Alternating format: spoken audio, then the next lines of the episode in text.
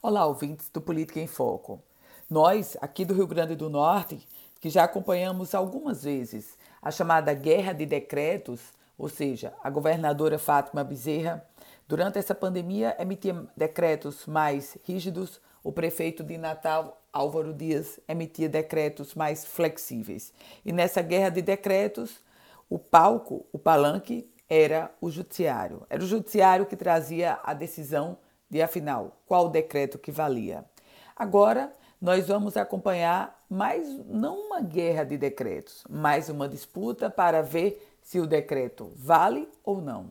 No caso concreto, o presidente Jair Bolsonaro entrou com uma ação através da Advocacia Geral da União, que é quem representa a presidência da República.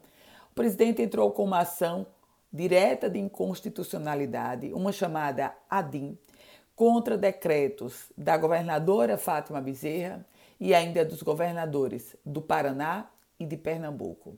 Essa ação direta de inconstitucionalidade é uma reação contrária aos toques de recolheres, às medidas mais restritivas que estão sendo postas pela governadora Fátima Bezerra aqui do Rio Grande do Norte em algumas regiões. Aliás, eu falava para vocês esta semana, aqui no Política em Foco, que o Alto Oeste, o Seridó, a região do Vale do Açu, a região central, já estão com decretos regionalizados assinados pela governadora Fátima Bezerra.